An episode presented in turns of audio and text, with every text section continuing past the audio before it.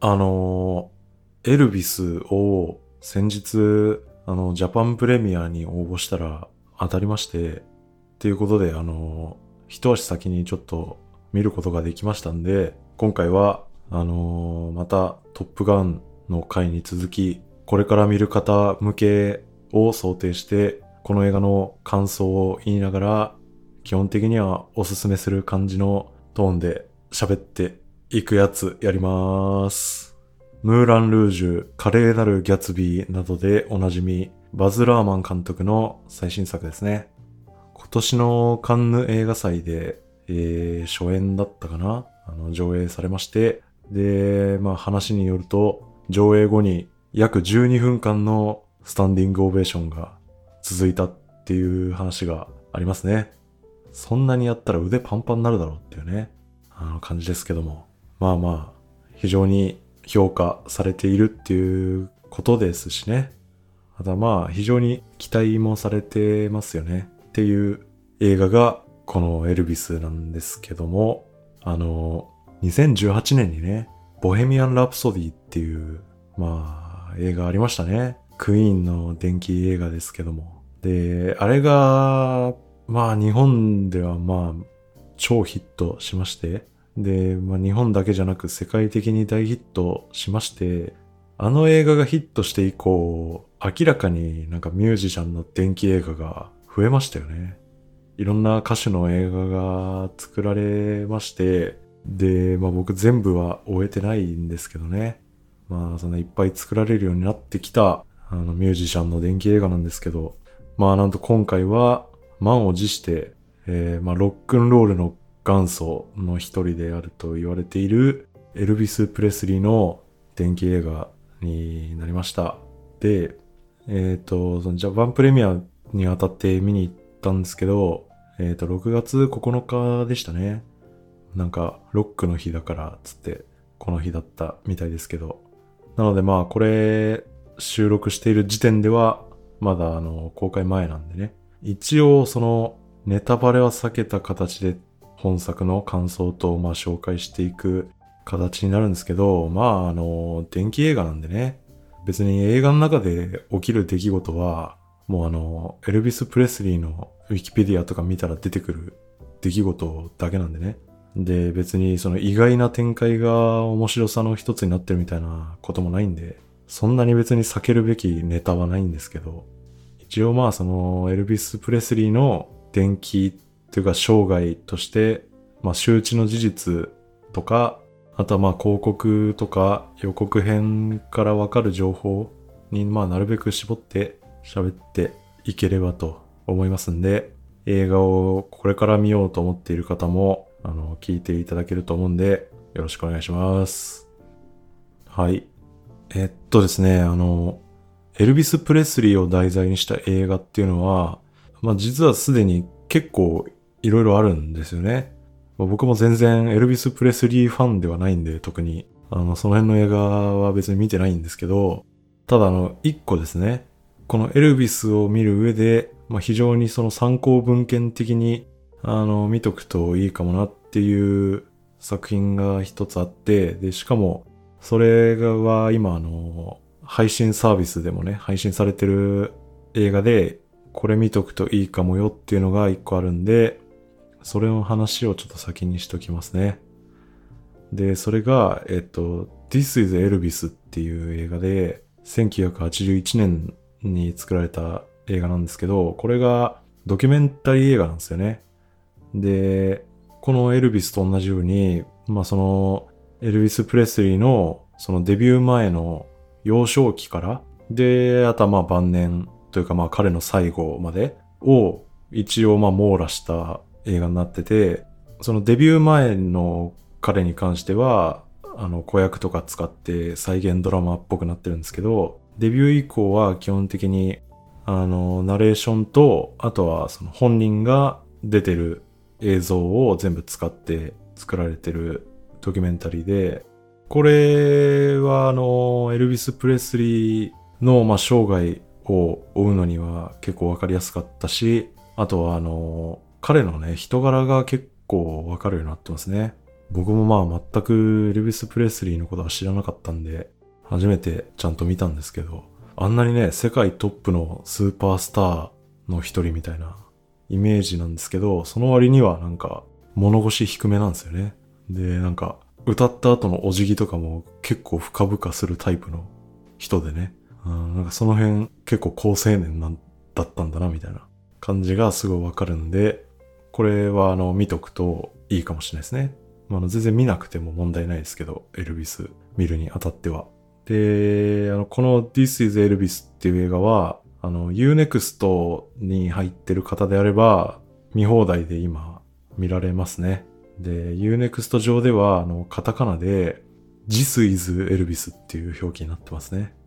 で、まあまあ、時間に余裕ある方は、これを先に見ておいて、これを踏まえてですね、あの、エルビス見に行って、エルビスとの相違点とかですね、今回バズ・ラーマン監督が行った、まあちょっとしたアレンジとか演出を見ていくっていうのも楽しみ方だと思うんで、This is Elvis を見るのもおすすめでございます。ということでまあじゃあエルビスの感想に入っていきますね。で、まあまあこれはあの予告とかね見てりゃまあ分かっていたことですけど、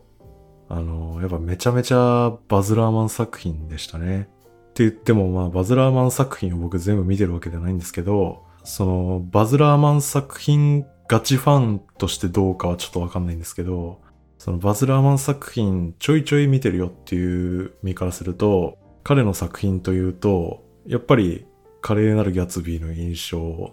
が強くて、あの、やっぱとにかくまあ、ギラギラ、ビカビカみたいな。で、まあ、カメラワークも忙しいみたいな。ちょっとトリッキーなカメラワークやりがちみたいな。っていう、その、まあ、いろんな意味で、その、やかましい映像ですよね。なんかそのイメージが結構、まあ、僕的にはあるんですよね。これは別にそれが嫌だっていうわけじゃなくて、あの、もうバズ・ラーマン作品らしさとしてね、楽しめる部分なんですよね。で、今回のエルビスは、まあ、予告とか宣伝の雰囲気とかからわかるように、あの、そういう感じですね。で、もう本当に衣装とか、あとはセットとか、あと音楽もですね、また感じのカメラワークとか、あと編集とかも、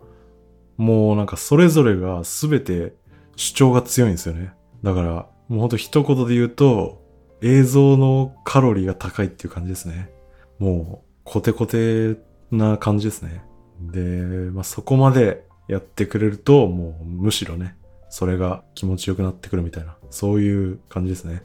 で、あとまあ、僕が抱くバズ・ラーマン作品の印象としては、なんかちょっとその、あえてだと思うんですけどね、その、あえてのなんか作り物っぽい絵作りっていう感じがあるかなと思ってるんですけど、で、特にその華麗なるギャツビーとかはね、その話のテーマ的にも、そういう絵作りが、まあ生きてるんですよね。で、それと同じように、やっぱり今回も、そのエルビス・プレスリーっていう、ちょっとまあ僕らとは、あの別の世界に住んでるようなね、人を描く物語なんで、なんかその、あえての作り物っぽい感じの絵作りが、むしろ、まあ有効に機能してるように思ったんで、あの、非常に合ってましたね。バズ・ラーマンらしさと、その話の、そのエルビス・プレスリーっていうね、そのキャラクター性が、あの、非常に合ってたと思いますね。で、そんな感じで、そのバズ・ラーマン作品らしさが結構いい感じに生きてる映画なんですけど、この映画は、まあそうしたバズ・ラーマンらしい特徴に加えてですね、あの、上映時間が169分あるんですよね。まあ、長いですね。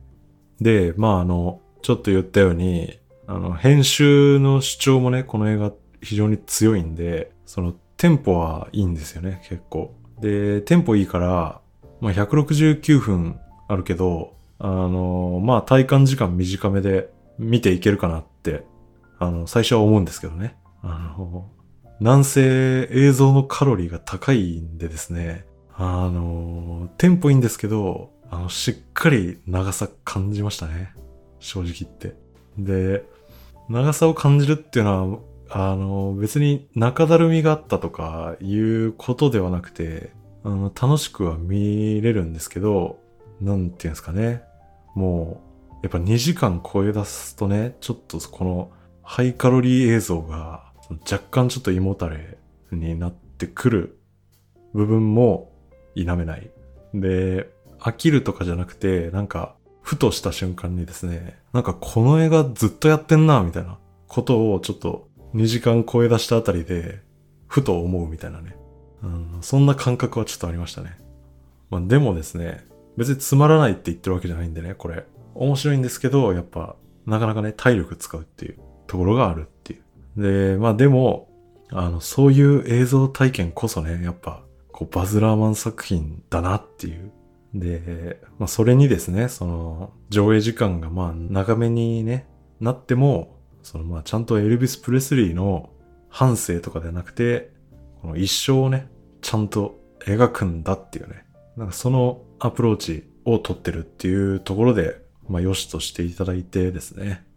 ちょっと前日は長めによく寝てですね。あの、元気な状態で見に行くととってもいいと思います。で、あとはですね、まあこの監督したバズ・ラーマンらしさ的なところはもちろん注目なんですけど、あと一個まあすでにあの注目されてるのはやっぱ主役ですよね。で、まずはまあやっぱりエルビス・プレスリーを演じているオースティン・バトラーさんですね。で、オースティン・バトラーは、あの、まだまだね、若い30歳ということでね、これからに期待っていう感じの俳優ですね。で、このエルビス・プレスリー役のオーディションには、アンセル・エルゴードとかね、あの、ベイビー・ドライバーとか、この間のウエスト・サイド・ストーリーとかのアンセル・エルゴードとか、あとはもうこの間というか、今もやってますね。トップガン・マーヴェリックの、えー、まあ最重要キャラをやっていたマイルズ・テラーですね。あの、セッションの人ですね。あとは、キックアスの主役とかですね。あとは、あの、アベンジャーズ、エイジ・オブ・ウルトロンのクイックシルバーでおなじみ、アーロン・テイラー・ジョンソンとか、あとは、あの、エターナルズのエンドクレジットに出てきました、ワンダイレクションのね、あのハリー・スタイルズとかが候補としてね、オーディションにいたらしいんですけど、まあそんな名だたる候補の中からエルビス役に抜擢されたのが、このオースティン・バートラーですね。で、多分対策映画っていうものになると主演は多分初ですよね。あの、もう脇役、ちょい役とかで、Once Upon a Time in Hollywood とかね、あとは Dead Don't Die とかに脇役では出てたんですけど、この、まあ、対策映画の主演っていうのは、これが初だと思いますね。初の対策映画主演、かつ、しかもね、演じるのは実在のスーパースターっていうね、もう、明らかに重圧が半端じゃないだろうっていう、この役を、彼は、まあ見事に演じてましたね。まあ一番の特徴は、あの、2019年のロケットマンとかね、ありましたね。あれで主演タローン・エガートンがエルトン・ジョンをね、演じてたんですけど、そのその彼と同じように、このオースティン・バトラー自身がエルビス・プレスリーになりきって、本人が彼の曲を歌っていますね。で、まあ歌うまいし、エルビス・プレスリー再現度はかなり高いんじゃないですかね。まあそのエルビス・プレスリーガチファンは何というかちょっとわかんないんですけど、まああんまり馴染みない人間からしたら、もう全然超似てんじゃんっていう感じですね。で、まあ、そこのオースティン・バトラーの歌唱シーンっていうのはもう素晴らしいのは間違いないんですけど、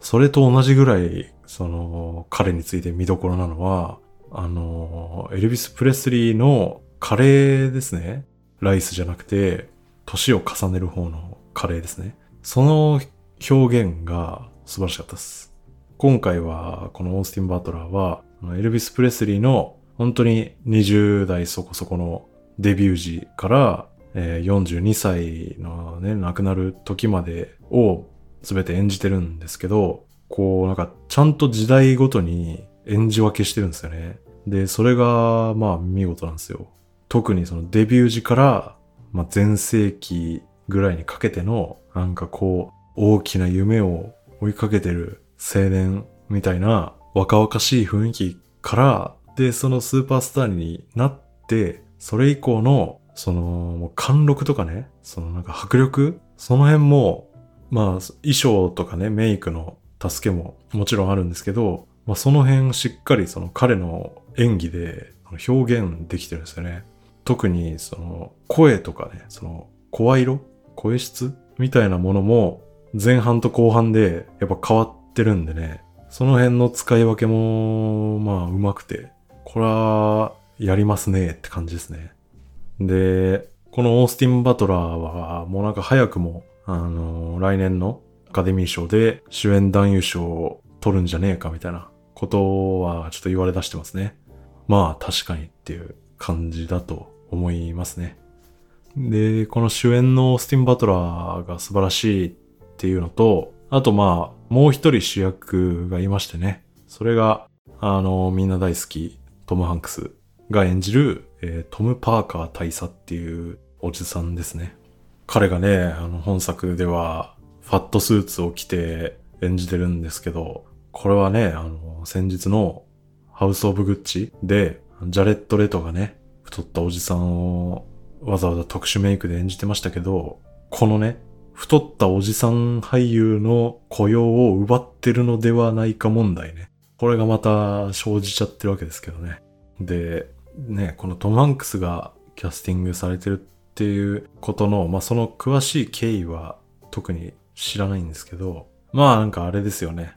トム・ハンクスが主演した1994年のフォレスト・ガンプ一期一会ですね。あれで、フォレスト・ガンプがね、あの実はエルビス・プレスリーに出会っていて、で、あのエルビス・プレスリーの足の動きっていうのは、あれは実はフォレストの客装具をつけた足の動きでした、みたいな。なんかそういうエピソードがありましたよね。なんかそことのちょっとメタ的なつながりみたいな、いう意識がちょっとあんのかなみたいなことは思いましたけどね。で、まあそれよりも今回のトム・ハンクスに関しての見どころっていうのは、やはりですね、これはもう宣伝で言われてるからいいと思うんですけど、あのー悪役なんですよね。トム・ハンクスが悪役的なポジションをやってるっていうのは、これ多分初なんじゃないですかね。トム・ハンクスが悪人をやってるっていうと、一応2002年に、あの、ロード・トゥ・パーディションっていう映画で、マフィアをやってたことはありましたよね。で、ただあれも別にマフィアっていう職業なだけでね、いわゆる悪役的な悪だったわけではないんでね。だから、で、まあ言っちゃうとね、その、今回トム・ハンクスが演じてる大佐、トム・パーカー大佐っていうのも、まあ悪役なんですけど、悪役っつっても、そのなんかダース・ベイダー的なね、超ダークサイドみたいな、そういう悪役ではないんで、その、確かに彼の言ってることはそんなに間違ってもないみたいな。そういう人物なんでね。だからまあ、超悪いやつっていうほどでもないんですけど、ただまあ、トム・ハンクス史上一番悪人なんじゃないですかね。っていう点で、その、まあ、新鮮なトム派が見れるっていうね、いうことで、これは本作の大きな見どころの一つなんじゃないでしょうかね。なので、まあ、そのバズ・ラーマンらしい、なんか豪華なね、映像で、で、この主役二人がもうとにかく素晴らしいっていうね。あの、もうそれだけで、この映画はもう非常にお勧めできるんでね。ぜひ見ていただきたいところなんですけどね。で、ちょっとこっから、その、僕がそうだったんですけど、この映画、これから見ようと思ってて、見ようと思ってるけど、この辺どうなんみたいな。ちょっと心配されてる点が、ちょっといくつかあるかなと思ってましてね。そこをちょっといくつか触れていきたいんですよ。その心配している点がね、実際見てみてどうだったかっていう話をちょっとしたいんですよね。で、まず一個が、このエルビス・プレスリーのあの音楽的なルーツに関してですよね。結構その国内の宣伝では、エルビス・プレスリーをロックを生んだ男って言い切ってるんですけど、でもまあ、まあ僕もその、そんな詳しくないんですけどね。あの、実際は、このロックの起源っていう話題に関しては、結構諸説あるじゃないですか。で、まあ特にね、そのエルビス・プレスリーとかっていうその白人を元祖にするのか、あとはその彼の登場以前からその黒人の間ですでに生まれてましたっていうね、その話もあるっていうかまあそっちの方がメジャーだと思うんですけどね。で、あとはまあそもそもなんかどこをもってロックの起源とするかみたいな。その辺はまあちょっと論争になりがちじゃないですか。で、まさにね、あの、例えば1985年にね、バックトゥザフューチャーっていう映画があるんですけどね。あの映画で、その主人公のね、マーティが、まあ過去に戻った先で、その時代にまだ存在してなかったチャック・ベリーのジョニー・ビー・グッドっていう曲を演奏して、で、それを聞いたチャック・ベリーが、その曲をまだ書いてないですからね、チャック・ベリーは。その、マーティが弾いたジョニー・ビー・グッドを聞いて、チャック・ベリーがロックっていう音楽を誕生させたみたいなエピソードがあるんですよね。このエピソードは、黒人音楽がルーツだったはずのロックっていうものを、その白人であるマーティが黒人であるチャックベリーに教えてあげたんですよっていう形に書き換えちゃったんですよね。っていうエピソードなんですよ。だから、これは文化盗用なんじゃないかっていうことで、まあアメリカではかなり批判されてるシーンなんですよね。で、まあそんな感じで、あの、バックトゥーザフューチャーを撮ったロバート・ゼメキスは、まあ、ジョークとしてね、やったのかもしれないですけど、あの、まあ、ジョークとしてあんまりね、受け取られないっていうかね、あの、それぐらい、このロックの起源っていうものについては、あの、人種が絡んでるんでね、あの、結構慎重に描かないといけなくて、で、そのあたりが、そのエルビス・プレスリーを題材にした映画を作るっていう時に、ここどうしてるんだいっていうね、大丈夫なのかいっていうところが、まあ若干懸念点だった方がね、いるかもしれないし、僕はちょっとそこ気にして見てたんですけど、まあ結論から言うとその辺は本当に心配いらなかったですね。実際の現実のエルビス・プレスリー本人は、なんかそのロックンロールっていうのはもう自分が出てくるずっと前からもう存在してましたと、もう言ってるんですよね。で、その、まあエルビス・プレスリーのね、発言に沿うように、あの、ちゃんとこのエルビス・プレスリーが広めたロックっていうもののルーツは、もうちゃんとその黒人の音楽文化でありますと。もう明確に描いているし、もうそのエルビス・プレスリー自身が、もうかなりその、そもそも白人文化よりも黒人文化の方にもう馴染み深くて、あの、どちらかというと黒人文化の中で育ってきた人間っていうね、描かれ方もしていて、その辺は、あの、ちゃんとやっていたし、で、それだけじゃなく、で、あの、詳しくはまあ実際に見てもらえればいいと思うんですけど、この映画、その音楽使いもちょっと斬新というかね、ちょっと印象的な音楽使いをされていて、その辺の音楽使いも、もうなんか非常にその黒人音楽へのリスペクトを感じる、あの、演出になってたんで、もうこの辺はね、あの、だいぶ問題なくね、あの、うまいことを描いていたんで、そこはまあ、あの、心配なくすんなり見れると思いましたっていうことです。で、あとは、あの、これはね、やっぱ一番気になるところだと思うんですけど、あの、僕もそういう見方しちゃったしね。ボヘミアン・ラプソディと比べてどうかっていう話ですね。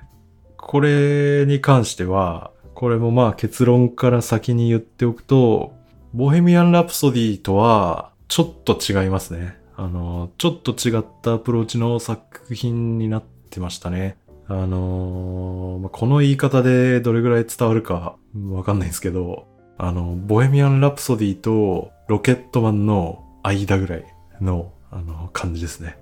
まあ、それがどういうことかっていうとですね、あの、ボヘミアン・ラプソディの、あの、クライマックスのね、ライブエイドみたいな、もう、ああいうその、抗いがたいカタルシスみたいな、そういうのを楽しむ映画とはちょっと違ってて、だから、そのボヘミアン・ラプソディ的な展開を想定して見てしまうと、それはちょっとなんか物足りない感じに感じちゃうかもしれないですね。だから、それとはちょっと描き方が違うんですよね。で、この映画は、エルビス・プレスリーがそのスーパースターとして成り上がっていくストーリーとかっていうよりも、もうそのスターとして頂点に立った男のそのもがき苦しみですよね。そっちの方に焦点をむしろ当ててる映画なんでね。で、あとはその先ほど述べてきたようなその彼の音楽的なルーツっていうのもあって、あの、当時のアメリカ情勢っていうのもすごいこの映画にというかまあ彼の人生に、彼のキャリアにかなり絡んでくるんで、だからその、ボヘミアン・ラプソディほどのもうあのぶち上がるクライマックスが用意されてる映画っていうよりも、そのまあ十分音楽エンターテイメントみたいなものはやりつつも、そのまあエルビス・プレスリーっていう人物のもうちょっとその内面に寄り添った方向のあの作品になってますね。で、まああと、そのボヘミアン・ラプソディほどのカタルシスは生じない要因の一つには、あの、彼がソロ歌手っていうことも、まあちょっとあるかと思いますね。この音楽エンターテイメント映画にはよくある、あの、曲が出来上がっていく時の高揚感みたいなくだりがあると思うんですけど、で、この映画もそういうシークエンスはあるんですよ。あるんですけど、でもまあ、やっぱソロ歌手だから、ちょっとねっていう。そこはやっぱバンドっていう形態だった、あの、クイーンの方がね、そこのちょっとワクワク感はね、あの曲が出来上がっていくみたいな感じは、やっぱ、ボイメアン・ラプソディが勝ってしまう面は否めないでしたかね。で、まあだから、その、ボヘミアン・ラプソディとかとはちょっと違うアプローチの映画なんで、そこはちょっとね、あの、ボヘミアン・ラプソディ的なものを期待することはせずに見てもらえれば、そのなんかね、思ってたのと違ったみたいな。いや、勝手にそう思われてもみたいな、あの、ことにはならずに、あの、楽しめるかなと思うんで、あの、そこは、まあ、事前に頭入れといてもいいんじゃないでしょうか。で、まあ、最後、あとはあれですね。エルビス・プレスリーはちょっと昔の人すぎて何も知らねえわっていう人に関してですね。で、まあ、僕もまああんまりエルビス・プレスリーは知らなかったんですけど、でも彼のことをね、知らなくても、やっぱ彼のかっこよさ、彼のパフォーマンスのかっこよさは、やっぱ、オースティン・バトラーがね、もうこれ以上ないくらい体現してくれてるんで、これはもう今見ても余裕でかっこいいし、このね、オースティン・バトラーが出してくる色気っていうのが、まあ半端じゃないですね。まあ相当ですね。なのでまあ本人のこと知らなくても全然問題ないですね。その点に関してはまあボヘミアン・ラプソディと同じくって感じですね。で、あとはそのエルビス・プレスリー本人のことをよく知らなくても楽曲についてはちょいちょいやっぱ聞いたことあるはずだと思うんでね。だから、まあ、エルビス・プレスリーのこと知らないと全然ついていけねえわみたいな、そういう映画では全くないんで、もう本当にド派手な映画見に行くかみたいな、2時間40分の映画たまには見るかみたいな感じで、そこはね、気にせず行ってほしいと思いやす。まあ、あとついでに言うと、あの、これはね、もうあの、周知の事実なんで言いますけども、あの、エルビス・プレスリーのね、あの、特徴的な足の動き、あれが、まあ、当時、あんなハレンチな動きは許せんつってね、けしからんつって、もうめちゃめちゃバッシング受けてね、あいつを逮捕しろみたいな話になっていくんですけど、まあ、この辺とかね、今日本で最近起きてる、あの、AV 検視法みたいなね、あの、そういう動きを彷彿とさせてるんで、この辺もまあ非常に興味深く見れるのではないでしょうか。っていう感じで楽しい映画です。あとまあもう一個最後に、これは見終わった後に僕が一番いいなと思ったところなんですけど、で、これもまあ、ネタバレっちゃネタバレになるのかちょっとわかんないですけど、あの、まあ、予告の作りもそれに近いんで予想できることだと思うんですけどね。この映画のストーリーテリングに関してもちょっとあの特徴があるんですね。で、それがそのトム・ハンクス演じるトム・パーカー大佐の視点からエルヴィス・プレスリーのこの人生、ストーリーが語られるっていう作りの映画になってるんですよ。で、これがね、あの、ちょっと上手くて、あの、僕ら観客は、この今回、エルヴィス・プレスリーの人生が描かれた、このエルヴィスっていう映画を見て、あのまあ、楽しんだりね、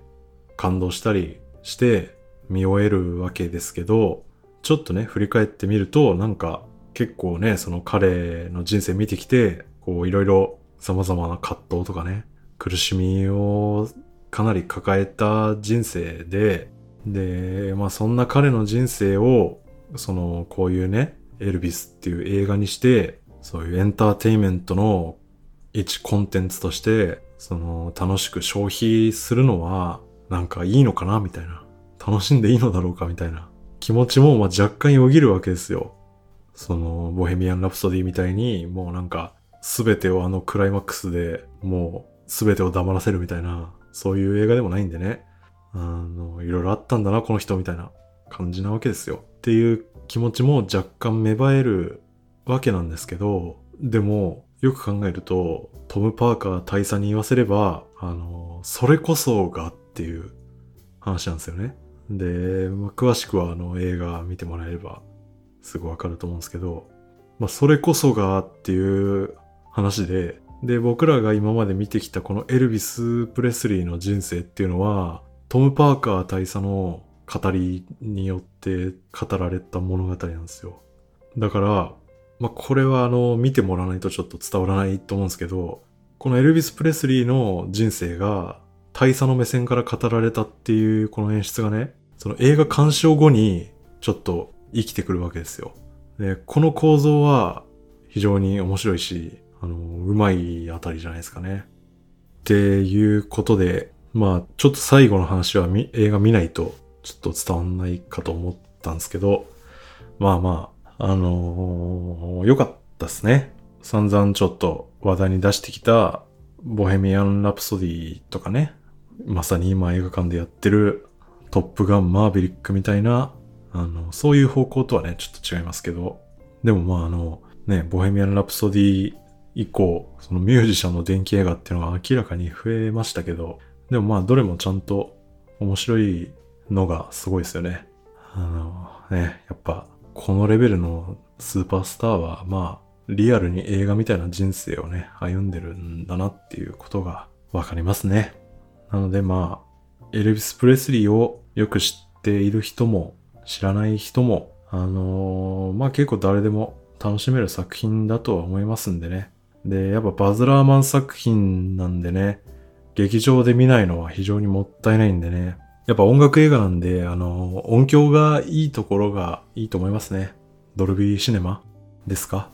本当にね、ちょっとロックのクラシックをね、楽しめる映画なんで、みんな見るといいと思います。っていう感じですかね。